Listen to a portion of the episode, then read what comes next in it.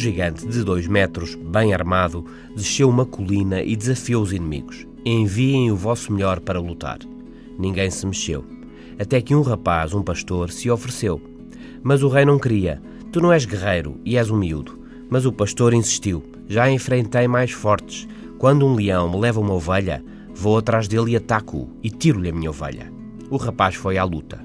O nome do gigante era Golias, o do pastor era David. Mas quando foi à luta, David já sabia que ia ganhar. E esta é a novidade do século XXI. David venceu Golias. Os mais pequenos, os mais fracos, também podem ganhar. Mas será que Golias, o gigante, estaria de facto destinado a ganhar e David a perder? Malcolm Gladwell, autor de best-sellers sobre comportamento, mostra em obra recente que Golias, o gigante filisteu, nunca teve hipótese de ganhar a David, o pequeno pastor israelita. A armadura que Golias usava deveria pesar uns 45 quilos.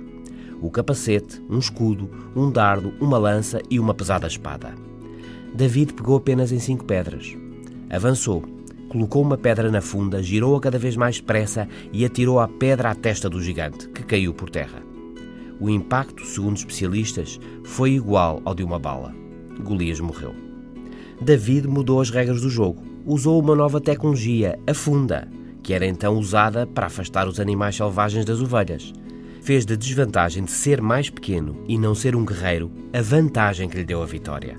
As vantagens não são absolutas. A inovação, o arrojo e a capacidade de surpreender são vitais. Esta é a nova história de David e Golias. Este é o novo normal. Até amanhã.